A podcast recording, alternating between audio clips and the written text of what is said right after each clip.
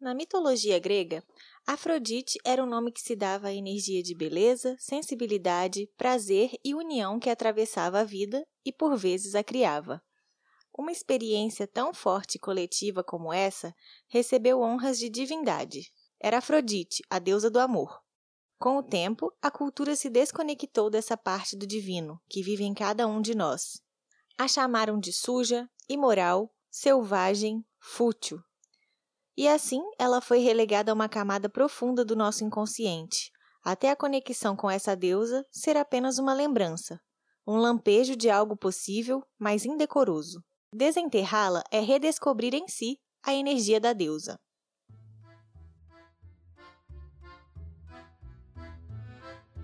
Oi, esse é o Imago Mundi, o podcast da Inspira. Nós somos os criadores do livro de Afrodite, um guia arquetípico para o reencontro com a divindade interior. Se esse assunto te interessa, dê uma olhada no link na descrição. Aqui a gente vai trazer assuntos de desenvolvimento pessoal e autoconhecimento com base na psicanálise e ancorados nas técnicas da escrita terapêutica. Por falar nisso, já deixe papel e caneta por perto. Ao final de cada episódio, lançaremos uma sugestão de pergunta para você responder com consciência e sinceridade e para trazer luz nessa jornada, cujo objetivo é a riqueza de descobrir a si mesmo. Venha com a gente neste segundo episódio do ciclo de Afrodite. Hoje nós vamos tentar responder algumas perguntas. Por exemplo, o que Afrodite tem a ver com autoconhecimento? Por que essa deusa se abre como um caminho de iniciação a uma camada profunda do inconsciente? Que temas ela toca? Que feridas ela cutuca? Que dores ela é capaz de transmutar? E por que é tão importante ouvir esse chamado no mundo de hoje? Fique com a gente se você quer impulsionar esse movimento para dentro de você. Quem chora é fraco. Quem ri demais é bobo. Quem odeia é mal. E quem ama é mole. Somos seres emotivos. Mas, se toda emoção é considerada ruim, como ver vantagens em estar vivo? Onde foi que buscar prazer virou sinônimo de vadiagem? E a beleza virou uma coisa só, que por sinal é sempre irrelevante. Quem falou que se amar é esnobismo? Em que momento acontece o corte que nos proíbe de ver o mundo com os olhos de uma criança? Quem inventou que o corpo se resume à aparência? Quem disse que a vida acontece apenas do pescoço para cima? Quando foi que o trabalho, o carro do ano e as fotos da vida perfeita nas redes sociais se tornaram o ápice do seu erotismo, aquilo que mais te excita e que te move? E o amor? Quando foi que ele começou a ser chamado de cafona, retrógrado e limitante, ao invés de um sentimento de transcendência? Quando foi que você percebeu que tinha deixado de ser humano? Pode ser que isso tenha acontecido agora mesmo. Muitas vezes estamos tão integrados em um roteiro de vida pré-montado, repetindo o dia anterior no dia que se segue, que não paramos para pensar que estamos vivos e em como isso pode ser maravilhoso. Parece um paradoxo, mas Afrodite vem lembrar que aquilo que chamamos de mais humano é, na realidade, divino. A animação Soul da Pixar traz uma anedota sobre um peixe que resume bem o que estamos falando.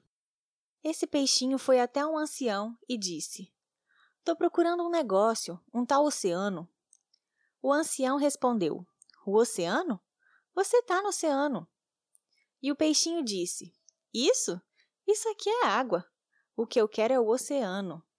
Estamos tão mergulhados em nos queixar das nossas faltas que não percebemos que já temos o mais especial. Todas essas questões que trouxemos no início desse episódio são sintomas do recalcamento coletivo de uma força inerente ao psiquismo humano. Os gregos a chamaram de Afrodite. No episódio anterior, comentamos do que levou essa deusa a ser severamente negada na cultura. Mas o que aconteceu quando Afrodite foi tirada de cena é que uma parte de nós foi junto, justamente a parte que nos mostra como é bom estar vivo. Não é coincidência que, de acordo com um dado de 2019 da Organização Mundial da Saúde, mais de 300 milhões de pessoas no mundo sofrem de depressão, uma doença mental que se expressa muitas vezes na falta de energia e da capacidade de ver sentido e prazer na vida. A psicoterapeuta Esther Perel escreveu que recuperar a criatividade e a capacidade de brincar e ter prazer é, em última análise, se ligar novamente com a vida e com a esperança que a alimenta. Criatividade, leveza, prazer. Este é o domínio de Afrodite. E ainda acrescentaríamos aí autonomia, autoestima, liberdade, sexualidade, beleza, espontaneidade e desejo. Para para refletir, você diria que coletivamente a gente tem conseguido lidar bem com esses temas? As últimas notícias e uma olhada mais profunda ao seu redor e dentro de si vão te mostrar que não. Tudo isso tem reflexos na vida particular de cada um e raízes firmes no nosso mundo inconsciente e nas crenças que nos constroem. As consequências da falta de integração de Afrodite a nível pessoal são os vícios, o tédio, o vazio existencial, a dependência emocional, o narcisismo, o complexo de inferioridade, a necessidade artificial de agradar, a frigidez e uma vida inautêntica e sem sabor. É por isso que, enquanto arquétipo do inconsciente, Afrodite se apresenta como um caminho iniciático para a conexão com algo que está nas nossas profundezas, escondido e sem nome, maltratado e incompreendido, mas peça fundamental do quebra-cabeças que é viver em plenitude.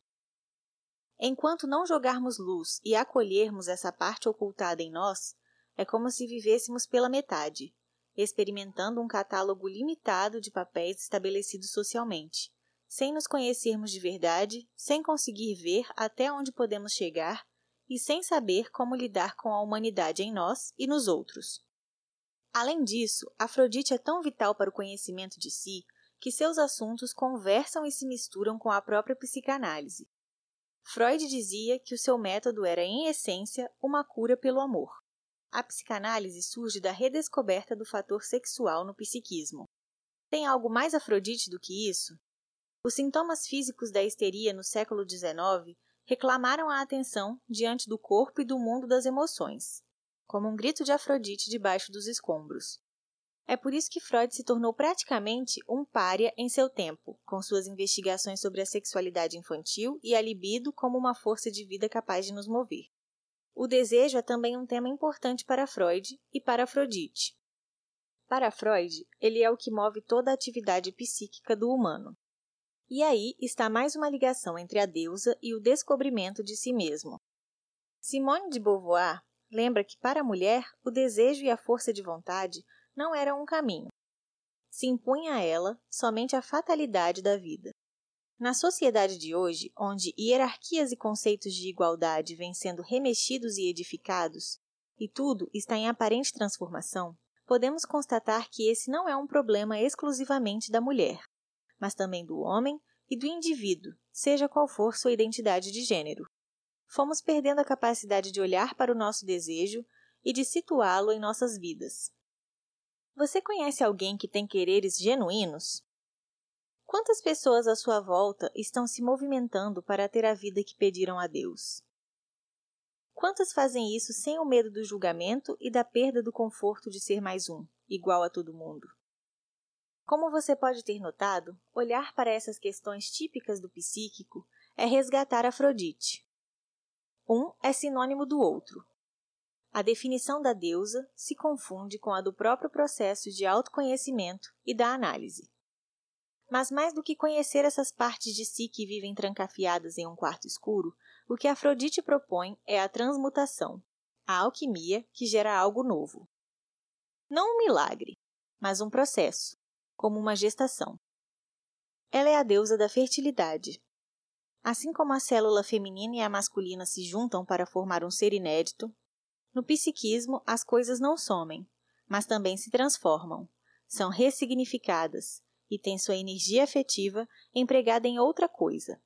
E nossa tarefa é guiá-las para que essa outra coisa seja algo melhor para nós. Você está disposta ou disposto a passar por essa iniciação? As perguntas são Afrodite lhe pegando pela mão. Separe papel e caneta e escreva suas reflexões a partir das nossas provocações de hoje. E se quiser se aprofundar, não se esquece de olhar o link na descrição. Vamos lá? O reflexo oposto de Afrodite é a inautenticidade. Tirando o que é básico a todos, você já se pegou fazendo uma coisa que não tem nada a ver com o que você é ou com o que você quer da vida? Por que você fez isso e em quais circunstâncias? Esse comportamento se repete com frequência?